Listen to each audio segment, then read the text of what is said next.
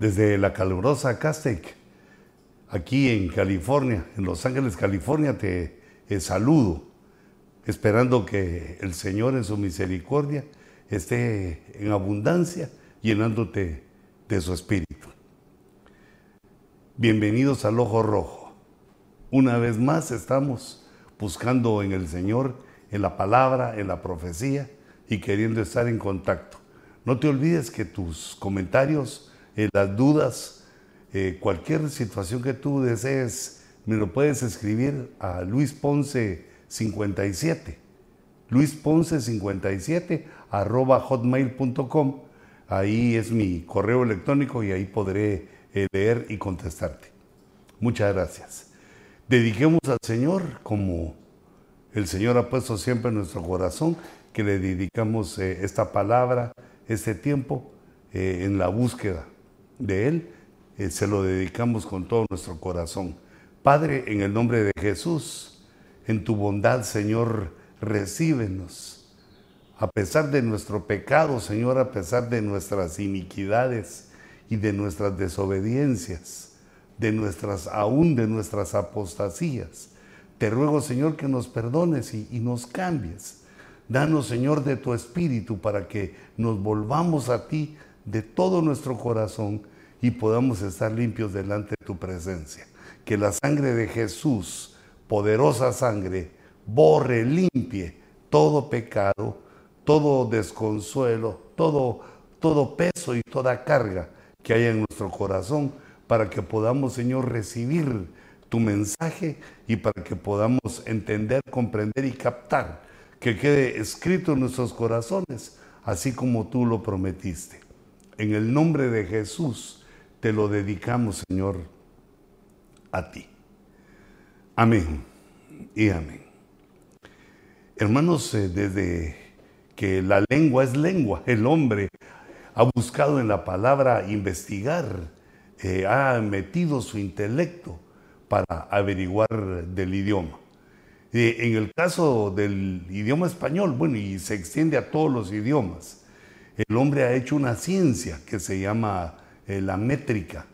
La métrica sirve para medir las sílabas y para contar en los poemas, en los escritos, la rima, el ritmo del que escribe, eh, con un entendimiento, con una pasión, lógicamente, por escribir el poeta. Eh, lanzando su poesía, pero de una manera ordenada y que lo ordena la métrica, le da eh, su nombre a los poemas, los investiga, investiga los versos, las estrofas, el tema, las sílabas, como te decía. Es una investigación eh, bonita y profunda para los que se dedican a eso.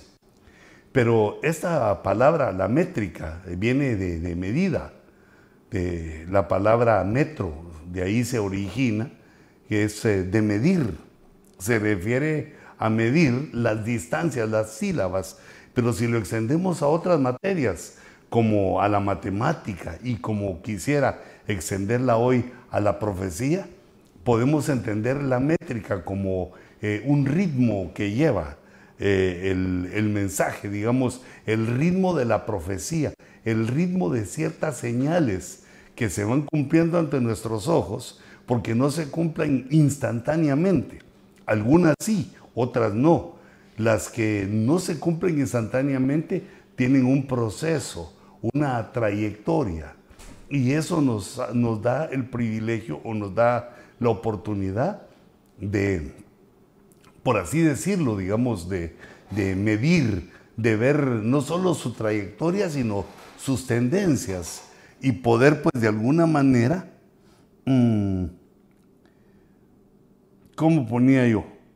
Las tendencias, ah, vigilar. Se va vigilando el evento que va en proceso y se puede pronosticar un futuro probable. Las industrias y las empresas utilizan la métrica para tomar decisiones y también ven las tendencias y lo usan para la toma de decisiones. En este caso, la métrica, yo quisiera aplicarla, si me acompañan aquí a la pizarra, a una línea del tiempo, porque vemos que Dios pues es eh, ordenado y Dios tiene una línea de tiempo. Eh, digamos, tiene aquí un evento. Digamos aquí otro evento. Este evento sería el evento central, que es el rapto. Aquí ponemos el rapto y otra serie de eventos que vienen antes de él, que sería, digamos, este eh, uno más lejano que el otro.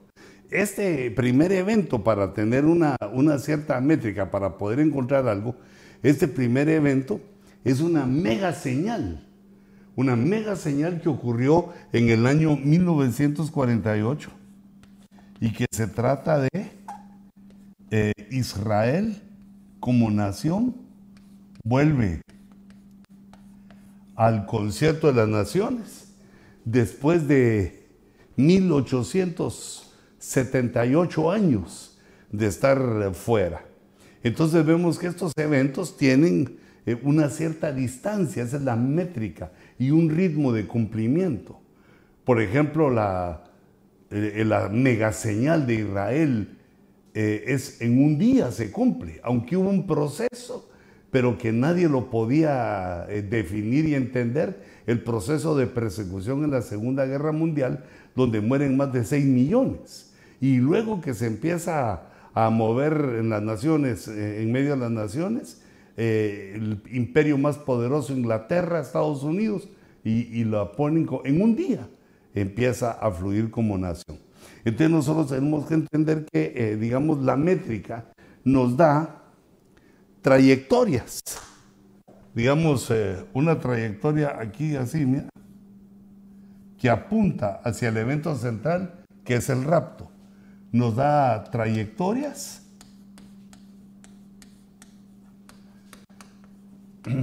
Las trayectorias del evento, cuánto puede durar, cómo se va desarrollando y como insistía, porque no son eventos instantáneos, sino que tienen un tiempo. Entonces, dos cosas investiga la métrica, la trayectoria y las tendencias. Eh, voy a poner aquí la métrica. Pero es la métrica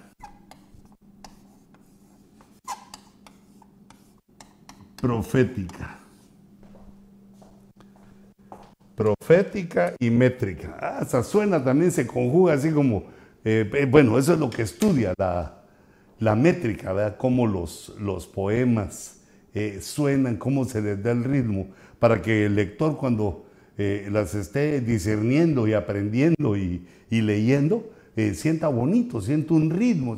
Y nuestro Dios tiene un plan que también tiene esa métrica, porque mira, de, de Dios viene la belleza, de Dios viene todo entendimiento.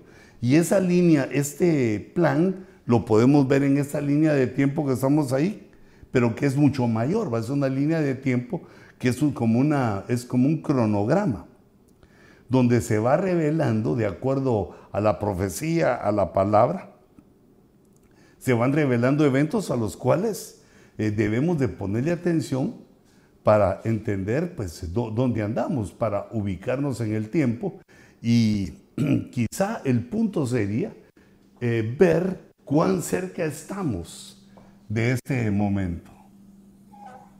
Eh, ese es eh, el interés que nos da, cuán cerca estamos del arrebatamiento. Digamos, la mayoría o muchas de las personas al enfrentarse a la profecía, toman el versículo que dice que el día y la hora nadie lo sabe.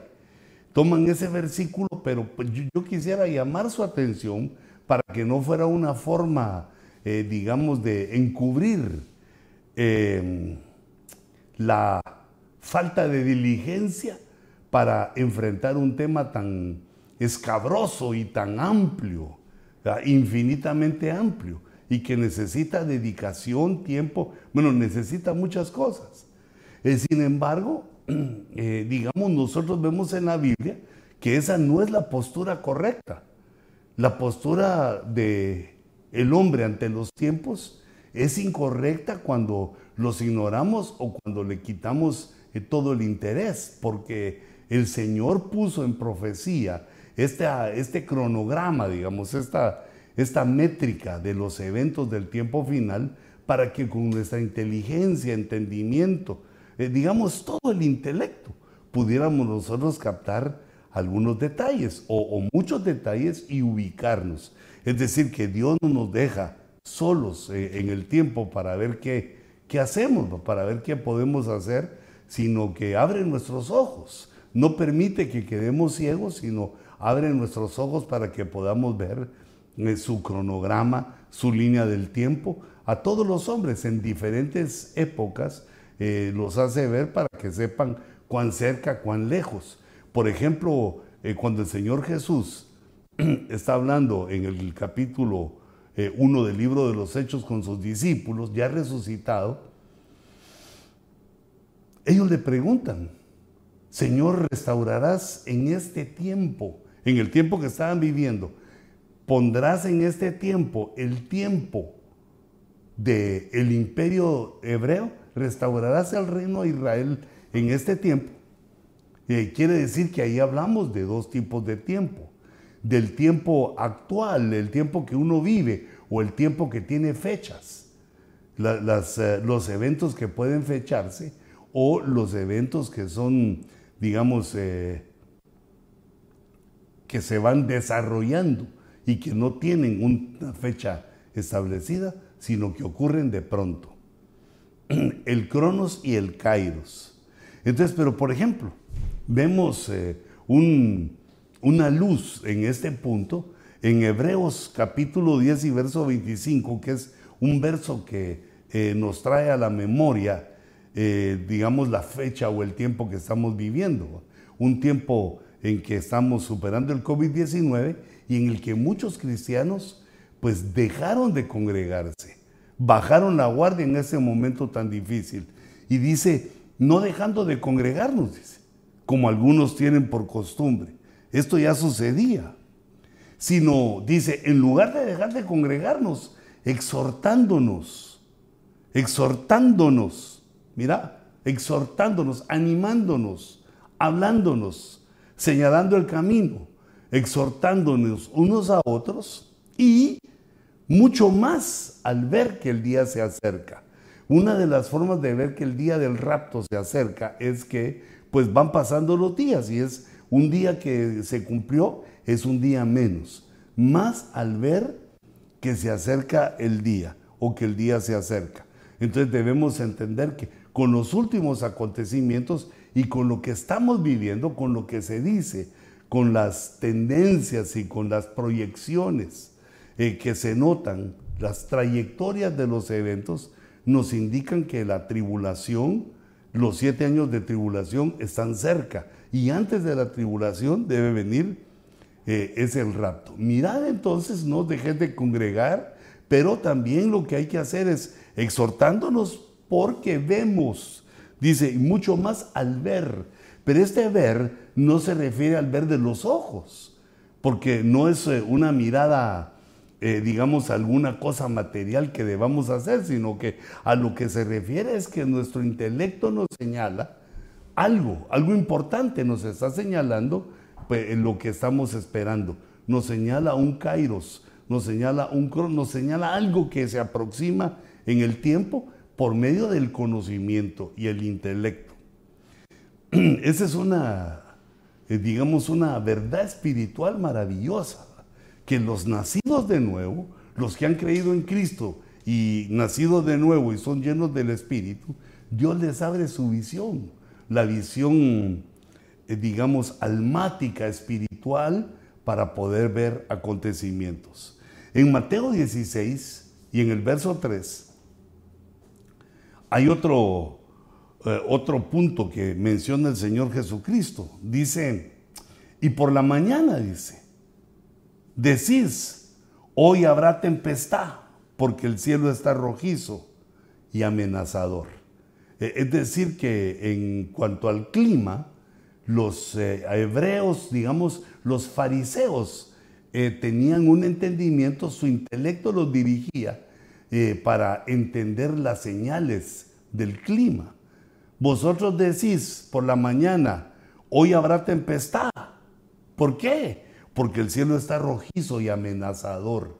Podían ver el cielo, fíjate qué coincidencia, porque eh, digamos, eso lo pueden ver los ojos de la cara, pero los ojos del corazón lo que ven son eh, cosas espirituales, pero también son ojos que nos permitan ver eh, la profecía, los eventos y decidir o definir o discernir cuán cerca estamos y qué es lo que debemos hacer.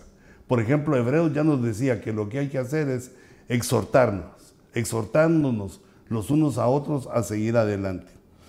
Entonces dice el Señor, ustedes saben decir por qué va a haber tempestad. El cielo está rojizo y amenazador. Les dice, ¿sabéis discernir el aspecto del cielo? Pero no podéis discernir las señales de los tiempos. Eso es lo que yo lo dije de una manera eh, que en mi voz, en mi modo, no se notó la pregunta. Aquí la Biblia dice que es una pregunta, que Jesús le dice, ¿sabéis discernir el aspecto del cielo? ¿Sabéis discernir el aspecto del cielo? ¿Podéis predecir una tormenta? Y no sabéis, mira, en tono de pregunta, pero no podéis discernir las señales de los tiempos. No podéis o no queréis. No podéis o no queréis ponerle atención a, la profecía, a lo profético. El Señor eh, llama a los eh, eh, judíos que lo escuchaban a entender esa diferencia, a entender la diferencia de las cosas que se pueden ver con los ojos y aquellos que se ven con los ojos del corazón. Que el Señor abra nuestros ojos. El apóstol Pablo dice que oraba constantemente por eh, los hermanos en la epístola a los Efesios, que oraba para que fueran abiertos los ojos del corazón y se pudieran ver cosas espirituales. Yo en el nombre de Jesús activo tus ojos espirituales por sus promesas, por la palabra. Recibe esa bendición y, permite, créelo, recíbelo, tómalo en tu corazón y que se habiliten esos ojos espirituales ya que sin ellos solo podemos ver las cosas, eh, diríamos así, las cosas naturales, las cosas que todos pueden ver. Y aquí se nota también en este verso que Dios quería. Y el Señor Jesucristo les dice que ¿por qué no han aprendido? ¿Por qué si saben la Biblia no pueden ver las señales de los tiempos? Sin embargo, ya cuando uno está leyendo y, ve todo el, eh, digamos, el conjunto de situaciones, vemos que los que sabían la palabra no es que no entendieran las señales, porque eran demasiado grandes. No es que no las vieran o no las entendieran, sino que no querían recibirlas. Mira, y ahí está el pecado, ahí está la situación difícil eh, con la cual Dios nos enfrenta. No es que no podás, es que no querés. Y por lo tanto nosotros debemos de aprender a querer, a desear las cosas de Dios.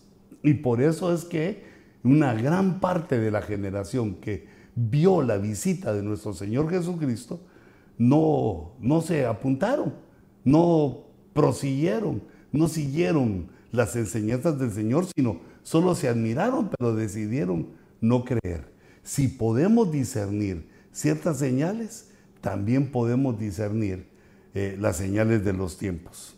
Aquí es lo que dice el Señor. No podéis, que el Señor habilite nuestros ojos espirituales.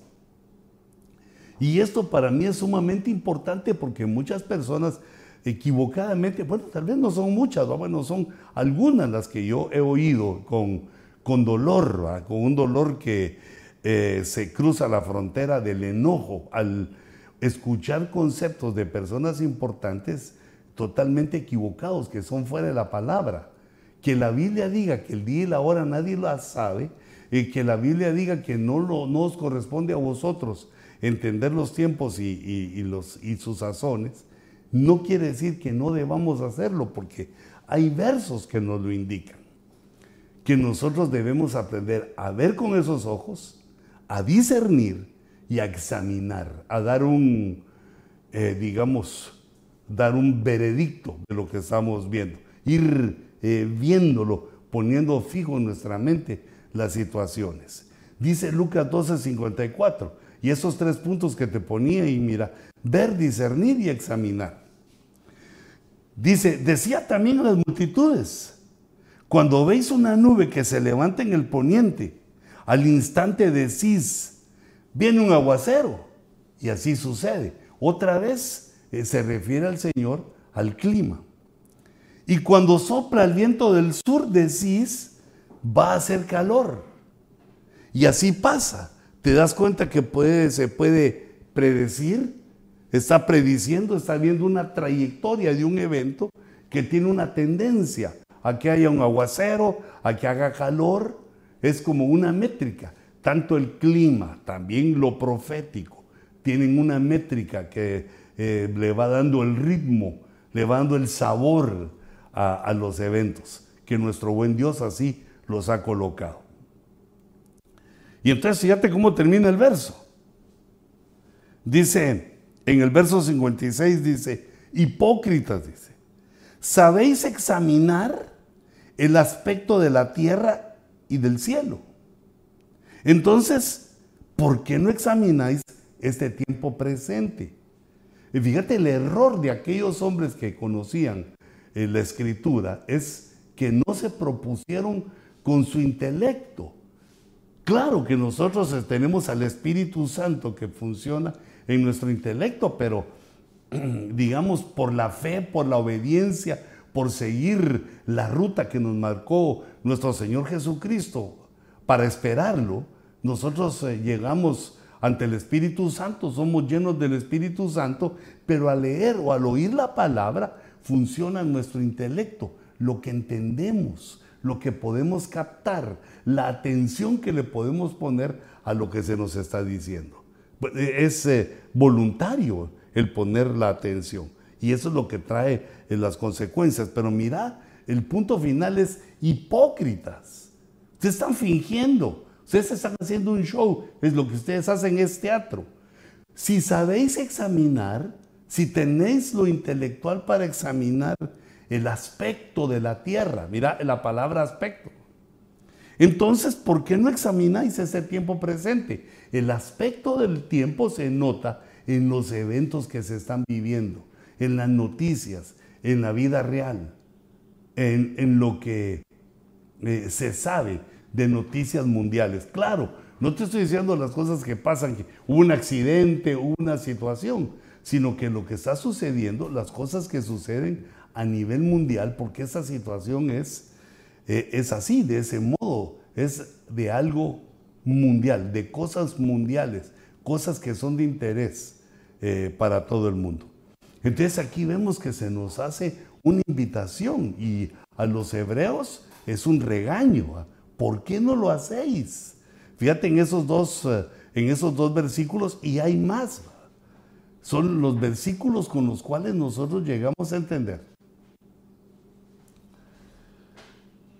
que debemos examinar los tiempos, que debemos buscar en el aspecto, en las noticias, en lo que se dice, eh, porque también las noticias eh, buscan una una métrica, buscan una relación. No son noticias instantáneas, sino que se van dando lugar a cosas, van dando lugar a resultados. Parece que va a pasar esto. Por ejemplo, en este momento hay muchas noticias de que va a haber una carestía de alimentos.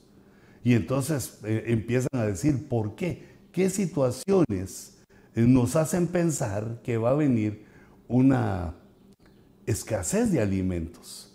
Y entonces la cadena de suministros, empiezan a explicar la cadena de suministros, eh, se empieza a ver de alguna manera una, una especie de conspiración que no ha sido probada, eh, se requiere la, la prueba, el examen, pero nosotros podemos ver en el aspecto de los tiempos. Fíjate, por ejemplo, al mismo tiempo que está saliendo esta noticia de las cadenas de suministros y de que pues vemos todo más caro por la inflación y menos cosas en los supermercados. Ya no está la abundancia eh, de antes, ya no la tenemos. no tenemos esa abundancia. Pero eh, pudimos ver hace unos meses de que hubo eh, pues plagas de langostas, eh, una situación que atentó contra los alimentos mientras se estaba dando la pandemia, sobre todo en África, en Asia hubo esa situación. Ahora vemos la guerra de Rusia invadiendo Ucrania, que también provoca un problema en los suministros. Y por si fuera poco, han habido varios incendios en industrias alimenticias, eh, incendios, eh, eh, como diríamos, sospechosos, como que alguien estuviera procurando pues ayudar al hambre, ayudar a esta serie, a esta situación que nos dicen del hambre, que los alimentos van a escasear. Pero nosotros no le ponemos atención ahorita porque no vemos, no vemos, no discernimos y no examinamos. Aunque no te estoy diciendo que guardemos alimentos porque nuestra esperanza es que vamos a volar en el rapto. Nuestra esperanza es que el rapto, que el Señor nos va a quitar de aquí antes de que venga eh, ese desastre, pero sí vamos a empezar a sentir las consecuencias. De hecho, ya las estamos sintiendo porque aunque no somos del mundo, vivimos en el mundo y debemos de saber que la tendencia que tienen el aspecto de los tiempos es que viene una hambruna que es también provocada por la guerra, la guerra como un mal general, como una destrucción de la humanidad, no solo por las armas, sino que también porque se multiplican las enfermedades, la carestía de alimentos y una serie de situaciones que provocan en la debilidad del hombre eh, la muerte, que resulta en millones y millones de muertos. Entonces aquí, desde Lucas 12:54, eh, si lo ves conmigo, dice, decía también a las multitudes, cuando veáis, cuando veáis, es decir, que hay que ver, pero ahí está hablando de los ojos de la carne y nosotros estamos hablando de los ojos del corazón. Cuando veáis las situaciones del clima, y ahora nosotros cuando veáis el aspecto de los tiempos reflejado en las noticias, en las situaciones que se están dando. Entonces, cuando veáis, entonces decís, hablamos, porque discernimos. El proceso de discernimiento es un proceso mental que es casi automático. Solo eh, si nos eh, concentramos en la situación para seguir la serie de pensamientos que vienen si nos concentramos en un hecho y ponemos nuestra atención para seguir, eh, digamos, cómo se van generando nuestros pensamientos y nos van ayudando a discernir. Es una tarea que debemos mm, ejercitarla para que nuestra mente la haga eh, lo más natural. No la hace natural porque no, no la ejercitamos. Es como el razonamiento y el discernimiento también se requiere que se ejercite, se requiere que lo pulamos, que nos volvamos expertos en ello. Entonces primero se ve con los ojos del corazón y entonces luego con el entendimiento se discierne. Ese es un evento trayectoria que va en desarrollo y nos va acercando según la métrica, que son distancias, según la métrica que nos habla de distancias, nos va acercando al evento que queremos. La señal eh, profética, es el aspecto que nuestra alma ve eh, para que dedujamos o discernamos cuán lejos estamos del evento que estamos señalando, que es el rapto, que es el evento que esperamos. Entonces, primero ver, luego discernir y luego se usa la palabra examinar. Eh, examinar es ver paso a paso, ver las partes. No, no se refiere aquí a hacer un examen, sino examinar es eh, ver cuidadosamente los detalles de una situación. ver, discernir y examinar. Eso es como vamos viendo el, tiempo aquí, la, métrica profética. Mm. Miremos otra cosita, miremos otra cosita con este verso que te decía de Hechos 1.6, donde dice, entonces los que estaban reunidos le preguntaban diciendo, Señor, restaurarás en este tiempo el reino de Israel. Mira cómo habla de los tiempos. Aquí habla de un tiempo del reino de Israel que es el milenio. ¿Lo restaurarás ahora, Señor? Y podemos notar aquí, eh, si te venís conmigo, me voy a quitar un poquito de esta línea para eh, que a partir del rapto vienen los siete años de tribulación y luego viene el milenio. Estaban preguntando por este tiempo. ¿Restaurarás el reino de Israel? El reino, el Señor se lo eh, restaura a los hebreos en el milenio.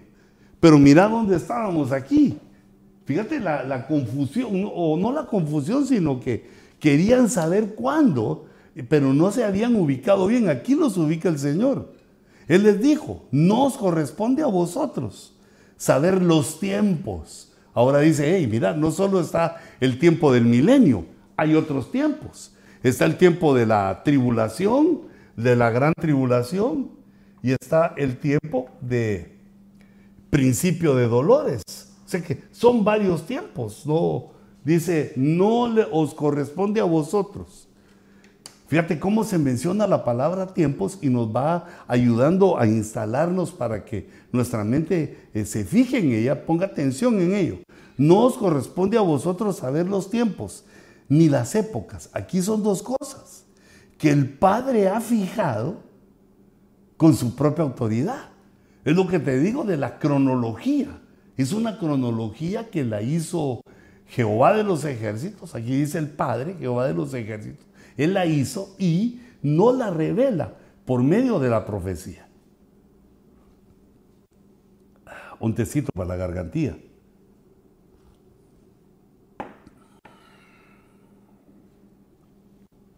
Dice, pero recibiréis poder este era el tiempo del poder.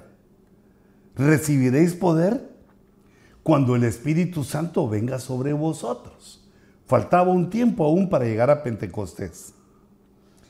Y cuando recibas poder, ¿para qué va a ser ese poder? Me seréis testigos. Es decir, testigos de Jesús, testigos de su divinidad, testigos de su muerte, testigos de, testigos de su resurrección, testigos de su próxima venida. Me seréis testigos en toda Judea y Samaria y hasta los confines de la tierra.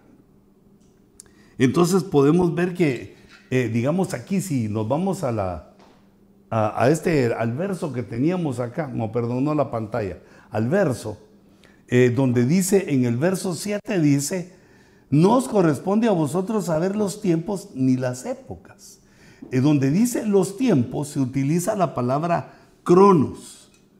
Los tiempos son cronos, es decir, es algo cronológico. Y las épocas se refiere a kairos, son tiempos señalados. Tiempos señalados quiere decir con fecha. Digamos, eh, se utiliza esa palabra, digamos, hay tiempos señalados para las fiestas ya había una fecha para las fiestas. El día primero del mes séptimo, de acuerdo al calendario hebreo, ah, ya había fecha. La fecha nos habla de los kairos, con fecha. Y la cronología son eh, los eventos, los tiempos que se van dando. Por ejemplo, en este caso, en el caso que tenemos aquí en la pantalla, eh, los, el kairos sería aquí en el primer evento 1948. Sabemos que fue el 14 de mayo, si me lanzas a la pantalla, que fue aquí el 14 de mayo, ese es un Kairos, que ya sabemos que ocurrió, que Israel fue tenido como nación. Pero antes de esto, en los siglos anteriores, todos los profetas, eh, excepto Jonás, dicen los estudiosos, aunque la, señal de Jonás, bueno, pero fíjate, todos los profetas decían que Israel iba a volver a ser nación. Cuando decían eso, estaban hablando de una cronología, están hablando de la cronología. Viene un tiempo en el cual Israel vuelve a ser nación, pero se convierte en Kairos cuando nos da la fecha. Se cumple el evento. Se cumple el evento y entonces eh, digamos, la, la distancia desde que se profetizó hasta que se cumple, esa es la métrica. Ahora, la distancia desde que ese evento se cumplió hasta que se, va, hasta que se cumpla el evento que estamos eh, viendo, el que está en nuestros, ante nuestros ojos, que es el rapto, sigue con la métrica, tiene un ritmo, tiene algo que lo hace hermoso, lo hace bello, que le da la belleza del diseño y que menciona que hay un diseñador, que no son cosas que pasan al azar, sino que tiene una inteligencia, eh, el, no el evento, sino la cronología, tiene una inteligencia superior del que lo formó. Pero mire, miremos otro verso, porque lo que estoy procurando decirte es que tenemos derecho de buscar, según la Biblia, tenemos derecho de buscar eh, cuándo van a ocurrir las cosas, sabiendo las que ya han ocurrido antes, eh, viendo la trayectoria y, viendo eh, la tendencia, esas tendencias de la métrica, podemos ir vislumbrando dónde quedan los siguientes eventos. Hechos 17, 24, ah, es una predicación hermosa de Pablo que le hace a los griegos. Dice, el Dios que hizo el mundo, el creador, y todo lo que en él hay, puesto que es Señor del cielo y de la tierra, no mora en templos hechos por los hombres ni es servido por manos humanas, como si necesitara de algo, puesto que Él da a todos vida y aliento y todas las cosas, todas las cosas necesarias. Ahora viene, mira, y de uno, y de Adán, de uno hizo todas las naciones del mundo, para que habitaran sobre la faz de la tierra, habiendo determinado sus tiempos señalados, sus fechas. Dios de una vez señaló sus fechas, el día y la hora. Por eso del rato dice, el día y la hora nadie, las, nadie lo sabe, pero ya es una fecha que está estipulado. Ya a los ojos de Dios es un kairos, aunque para nosotros ahorita es, es un cronos, está en la cronología. Sabemos que va a ocurrir y estamos buscando la métrica, cuán cerca estamos del evento, pero el evento aún no ha ocurrido. Y de uno hizo todas las naciones del mundo para que habitaran sobre la faz de la tierra, habiendo determinado Dios sus tiempos señalados y los límites de su habitación. Pero, en este punto quisiera yo sé, eh, subrayar los tiempos señalados. Ya Dios los puso y les puso fecha, aunque están, digamos, en el misterio, revelados por la profecía. La profecía es la que nos da eh, el lugar eh, mentalmente, almática o espiritualmente, nos da, diríamos, la herramienta para lograr ver cuán cerca estamos. Y este es los límites de la habitación y los tiempos. Los dio para que buscáramos a Dios, para que la humanidad buscara a Dios. Ahora, fíjate, viene otros tiempos. Primero nos habló de la cronología. Ahora dice, del verso 30, dice, por tanto, habiendo pasado por alto los tiempos de ignorancia, Dios permitió que por, en tiempos, por algunos tiempos, no eh, se le alabara, no se le adorara. Dios nos dio ese beneficio a la humanidad. Y pues tropezamos con la idolatría y con una serie de situaciones, pero Dios le llamó a eso tiempos de ignorancia. Va, le voy a pasar por alto la ignorancia y lo voy a juzgar por medio de la conciencia, pero voy a pasar por alto los tiempos de ignorancia. Dios declara ahora, hay un nuevo tiempo. Este nuevo tiempo comienza con la ofrenda, el sacrificio, la resurrección y la llenura del Espíritu Santo. Después de Cristo, eh, de la obra redentora, declara ahora a todos los hombres, a todos, en todas partes que se arrepientan. Porque Él ha establecido un día, otra vez un kairos, ha establecido una fecha en el cual o en la cual juzgará al mundo en justicia. Y esa fecha está establecida. Y este juicio va a ser hecho por medio de un hombre que es Cristo. Por eso dice hombre con mayúscula, a quien Dios ha designado, habiendo presentado pruebas a todos los hombres al resucitarlo de entre los muertos. O sea que señala que los tiempos de ignorancia terminan con la resurrección de nuestro Señor Jesucristo y a partir de ahí todos deben pasar a arrepentirse, todos deben pasar a entender la obra divina y arrepentirse. Bueno, esa fue la, declaración que hizo Pablo eh, en cuanto a eh, los eventos que los griegos debían empezar a saber. Lo predicó en Atenas porque Atenas en aquella, en aquella época, Atenas era la capital del mundo civilizado, era donde eh, se reunían los sabios, los filósofos y también la gente común para escuchar las cosas que se iban descubriendo, las cosas que se iban eh, revelando y también Dios provee eh, ese, esa especie de lugar, el areópago, para que Pablo emita el mensaje de Jesús y de los tiempos. La mayoría de gente que estaba ahí lo entendió, que los tiempos de hacer lo que se... Digo, lo entendió porque se convirtieron, buscaron a Pablo. Hey, dinos más de ese. ¿Quién es Jesús? Eh, lo, lo buscaron porque en su corazón, en su, en su alma, entendieron que se terminaba una época y comenzaba otra y era una orden de Dios y empezaron las conversiones del mundo gentil hasta ahora. Entonces, eh, yo hacía una remembranza, bueno, pero aquí mejor en mi PowerPoint, de estos, estos eventos, digamos como el evento de Israel y luego el evento del eh, globalismo eh, y por último el evento llamado Gog y Magog. digamos, eh, para venirnos aquí un momentito a la pizarra, vamos a poner que Israel es el primer evento. El segundo evento, que es el globalismo, está íntimamente relacionado al nuevo orden mundial.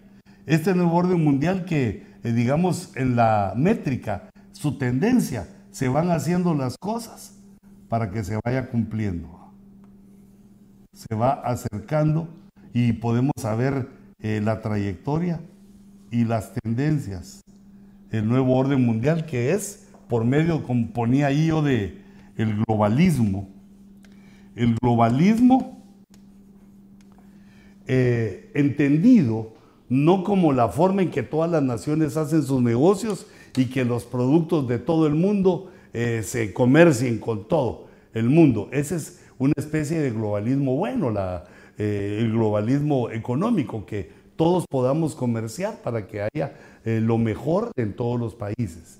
Pero esta palabra globalismo se refiere no, no a, esa, a ese económico, sino que al, digamos, al esfuerzo de arrancar de las naciones su soberanía, al esfuerzo de eliminar los países como tal, y que quede un solo país en todo el mundo, que quede una sola nación, que haya un nuevo orden mundial en el cual todo el mundo sea una sola nación, una sola moneda, un solo ejército, todo uno.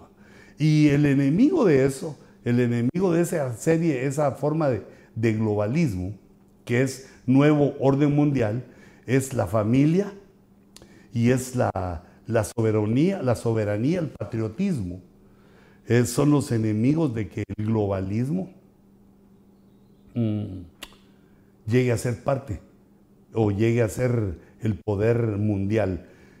Pero en la profecía nosotros entendemos que eso lo van a lograr, porque es la plataforma para que el anticristo gobierne los siete años de tribulación.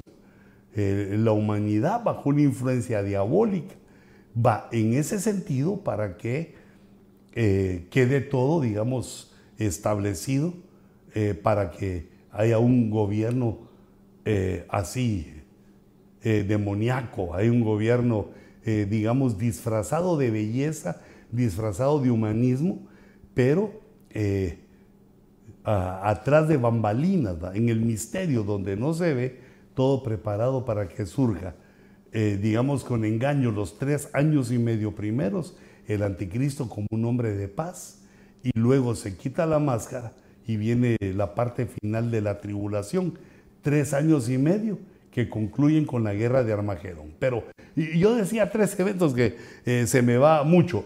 Entonces vamos a pisar otra vez. El primer evento en Israel, el segundo evento que menciono es el nuevo orden mundial y el tercer evento es Gog, es una guerra. Este es el tercer, que está bien cerca o está traslapada al rapto. Aquí voy a poner que esa es una guerra. Y aquí en Israel voy a poner que es el reino mesiánico o milenio.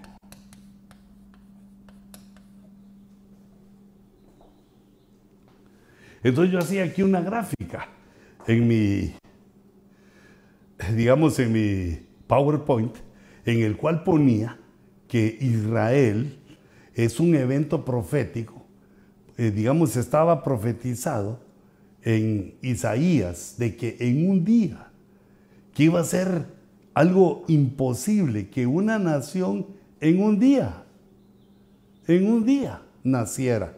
Y eso lo dice en el capítulo 66 de Isaías, eh, que es esta mega señal Dice, antes que estuviera de parto, estoy leyendo Isaías 66, 7. Antes que estuviera de parto, ella dio a luz.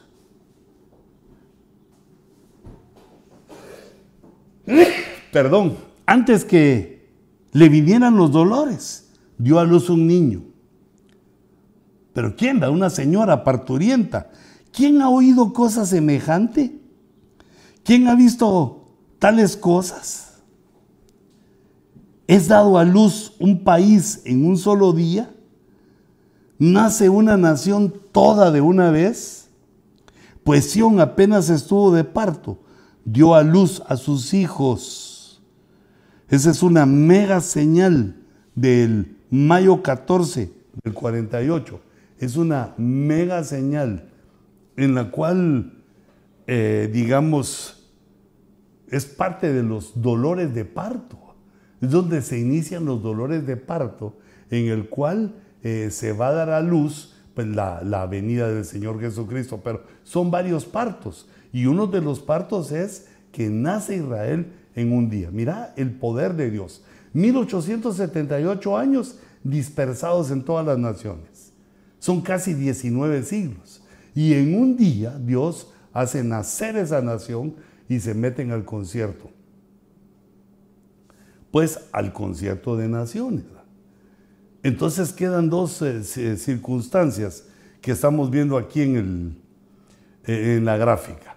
Eh, primero es que en un día y la otra señal de esta mega señal hebrea es que en cuanto nace comienza la guerra que nos habla el Salmo 83 las guerras con las cuales eh, los enemigos de Israel eh, lo, procuran destruir y que está profetizado eh, en ese salmo.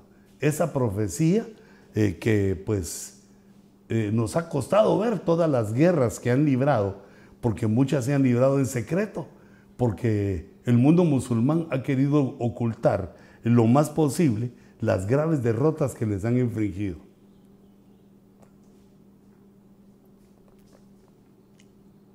De siete guerras o seis guerras que se ha tenido desde 1948 hasta la fecha, ninguna le han podido ganar los enemigos que aparecen en el Salmo 83, aparecen definidos y también con su eh, proclama, con su proclama de destruir a Israel, de arrancarla o arrasarla de la tierra, en diferentes versiones se lee, pero eso vemos que es el clamor del mundo musulmán. eh, como dijeron los hebreos, arranquemos eh, de este mundo a este hombre, hablando de Pablo.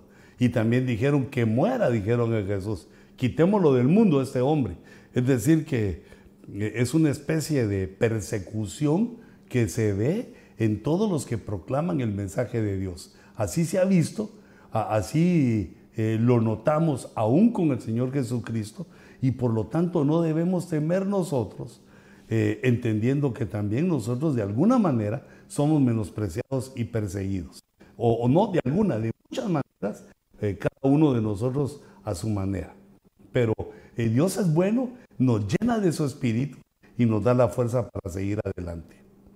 El segundo evento que mencionaba en, mi, en el PowerPoint era el globalismo, así como te lo expliqué, que es, eh, le llaman también, o, es una mejor definición, y así lo llaman los estudiosos, el gran reseteo el reset es lo que le damos a la computadora, es ese eh, botón de la computadora que hace un reinicio, un reinicio eh, en los programas.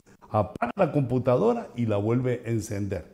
Ese gran reseteo que eh, se ha manejado de muchas maneras y que la mayoría de cristianos no entendemos ni lo vemos, porque es una situación profunda y que ha venido dándose desde mucho tiempo atrás mucho tiempo atrás, porque ese es un plan, eh, digámoslo así, eh, malévolo, maligno, para implantar la eh, plataforma para que el anticristo gobierne a todo el mundo en ese tiempo. Y es algo que viene planeado desde prácticamente desde que comenzó la iglesia, empezaron a hacer pues lo, lo necesario según la sabiduría diabólica, que el Señor lo reprenda. Entonces, eh, los puntos son el gran reseteo y que es de lo que se habla, que va a haber un, un reinicio económico, social, un reinicio. Y en el reinicio, o sea, todo se apaga y cuando se encienda ya no hay naciones, ya no hay fronteras y se encargan las organizaciones mundiales, se encargan de todas las cosas. Eh, se instalan 10 reyes, 10 reyes, es decir, lo que nos va informando la Biblia, el nuevo orden mundial es establecido sobre la tierra con un gran reseteo, con un reinicio. Y es aquí donde podemos ver eh, que estamos hablando de una conspiración, porque esto se está haciendo,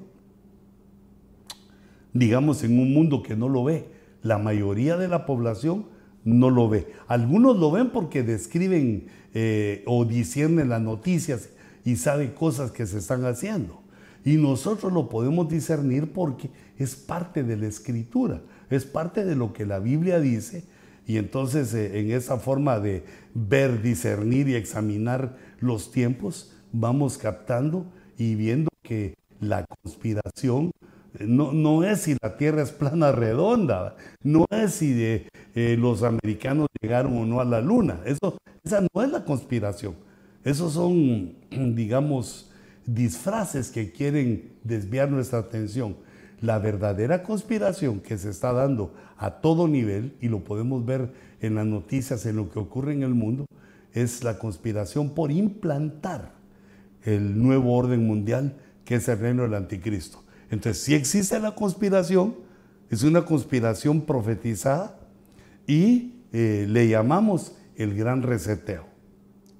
Y el tercer punto que vimos en la pizarra, que era la guerra de Gog y, Magog es la que nosotros vemos que es eh, una guerra que es el principio, el principio tribulacionario, que es donde comienza la tribulación y tiene un objetivo. Esa guerra tiene un objetivo que es, un objetivo, perdón, que es, la meta es que Dios le muestra a todo el mundo, a todas las naciones, que Él está a favor de Israel y que Él existe.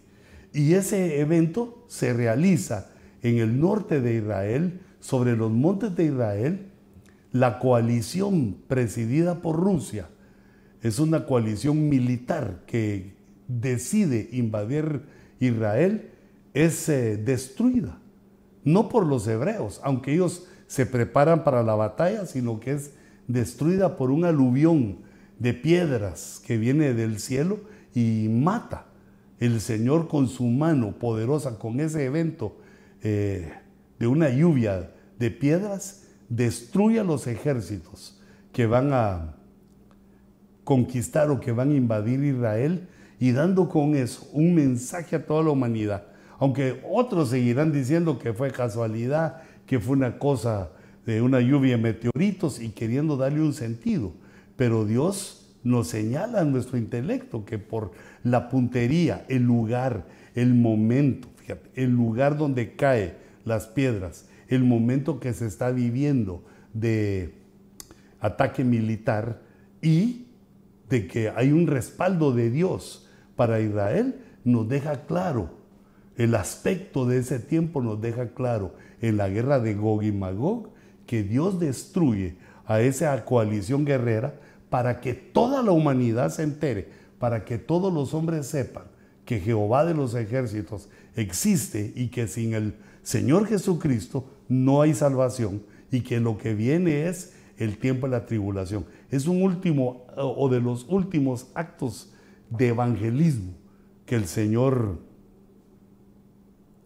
promueve, que el Señor dirige y se utiliza la tecnología humana para que llegue a todos, pero a toditos los lugares del mundo. Mira cómo dice Ezequiel, hablando de Gog y Magog. Ezequiel 38:8. Al cabo de muchos días recibirás órdenes.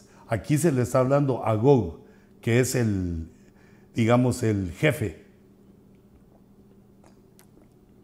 el jefe del ejército. Al cabo de muchos días recibirás órdenes. Al fin de los años. Fíjate, quiere decir que todavía faltan años en el evento para que se cumpla, pero dice, al fin de los años, siete años antes de Armagedón, siete años antes del milenio, vendrás a la tierra recuperada de la espada. Recuperada de la espada, la espada de la guerra. Eh, eh, vendrás a la tierra recuperada de la Segunda Guerra Mundial, cuyos habitantes han sido recogidos de muchas naciones en los montes de Israel. Eso eh, nos está hablando del aliyá, del regreso que tuvieron millones de hebreos a su tierra a partir de mayo del 48. Dice que habían sido recogidos de muchas naciones en los montes de Israel que habían sido una desolación continua. Esa tierra había estado desolada. Y le dice, Gog, tú subirás y vendrás como una tempestad. Serás como una nube que cubre la tierra. Tú y todas sus tropas y muchos pueblos contigo. Entre esos pueblos se menciona Mesec, Tubal, Ros. Se menciona Persia, Etiopía, Fut, Gomer, Bet Togarma. De esas, eh, muchas naciones han cambiado eh, su nombre, pero tenemos todavía Persia, Etiopía y sobre todo Ros, que eh, es una palabra, digamos, una raíz de la palabra que se le da a Rusia, la antigua Unión Soviética. Entonces quiere decir, hermanos, si regresan aquí conmigo a la pizarra, que la métrica profética. Hay más eventos, pero con estos eventos vemos cómo a partir de que ocurre este Kairos en el 14 de mayo del 48, eh, empieza, debíamos todos los, los cristianos saber que nos estamos acercando. Podemos ver que es ya corta la trayectoria, que hay una tendencia al rapto, que estamos cerca de aquí. Le voy a poner ahora con letras blancas que estamos cerca, porque este es el evento, el evento que esperamos, el rapto. Aquí viene la tendencia. Luego el globalismo que también surgió eh, recientemente, que yo lo estoy llamando como nuevo orden mundial, también ya nos da trayectorias que se acercan eh, primero a esta guerra. Porque si te das cuenta, lo, lo que dicen las personas es que o muchos de los estudiosos, lo que dicen es que la guerra de Rusia eh, fue provocada. Fue una guerra provocada. Eso está planeado, tiene un plan malévolo. Pues, bueno, eh, no, no digo que así sea, pero se ven los hechos, se ven los hechos, lo podemos discernir viendo las situaciones de eh, que todo va, eh, digamos, disponiéndose que de pronto empieza una inflación, de pronto podemos ver la crisis alimentaria y todo inmediatamente después de la pandemia. Y ahora surge una guerra, tenía que ser una guerra terrible para que eh, toda, toda, la población de Occidente eh, entendiéramos que todo eso viene por la guerra eh, de Rusia. Sin embargo, vemos que esta guerra de Rusia es, o podría ser, de acuerdo a las tendencias, a la métrica, podría ser un estartazo que se acerque, para que se acerque aquí, mira.